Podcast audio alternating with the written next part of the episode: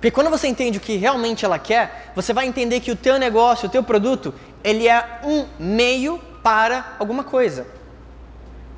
Ninguém necessariamente quer ler um livro sobre mentalidade. O que, que ela quer? Melhorar de vida. O que, que ela quer? Liberdade. O que, que ela quer? Ter mais tempo livre. Consegue visualizar? Se você é um personal trainer, você vende treinos, você vende qualidade de vida, você vende bem-estar, você vende energia, você vende autoestima. Então, se você falar, você quer um treino? Quer comprar um treino? Ninguém quer. Quer melhorar sua autoestima? Quero. Como? Através de um treino para melhorar seu corpo. Essa pequena diferença já muda tudo. Por isso que é importante você entender isso aqui. Agora, depois que você preencheu, é importante que você faça uma pesquisa. Literalmente, você pode usar até o Instagram.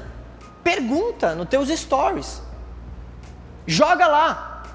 Você é homem, mulher? Qual a tua idade? De 20 a 30, 30 a 40? Pode colocar o que você quiser. Qualquer fonte de possíveis informações são válidas. Por que, que isso é importante? Um consumidor educado é um consumidor comprador.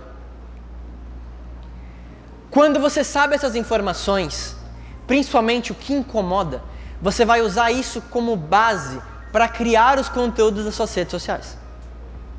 Nenhum conteúdo ali é à toa. Se você acorda e fala assim, o que eu vou postar hoje? Ah, não sei, vou postar uma foto.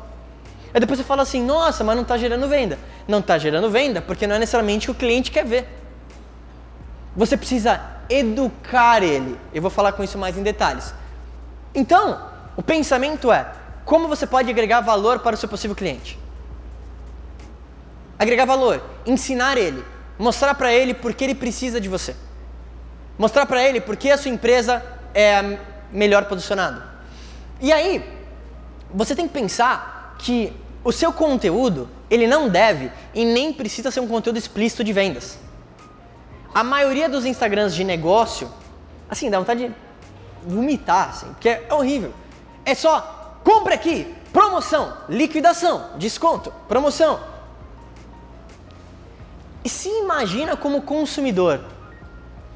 Quando você vai lá e fica olhando liquidação, promoção, é um negócio que você tem super vontade de engajar. Quem é essa pessoa que acorda e fala assim: que dia maravilhoso para curtir fotos de promoções e descontos no meu Instagram? Ninguém faz isso. Ninguém gosta. Ninguém se importa. Agora, quando você agrega valor, é diferente, porque você cria reciprocidade. Eu ensinar algo para você hoje é a melhor forma de talvez você se conectar comigo na rede social. O que, que eu vou vender na minha rede para você? Nada. Nada. Eu não vim vender nada aqui.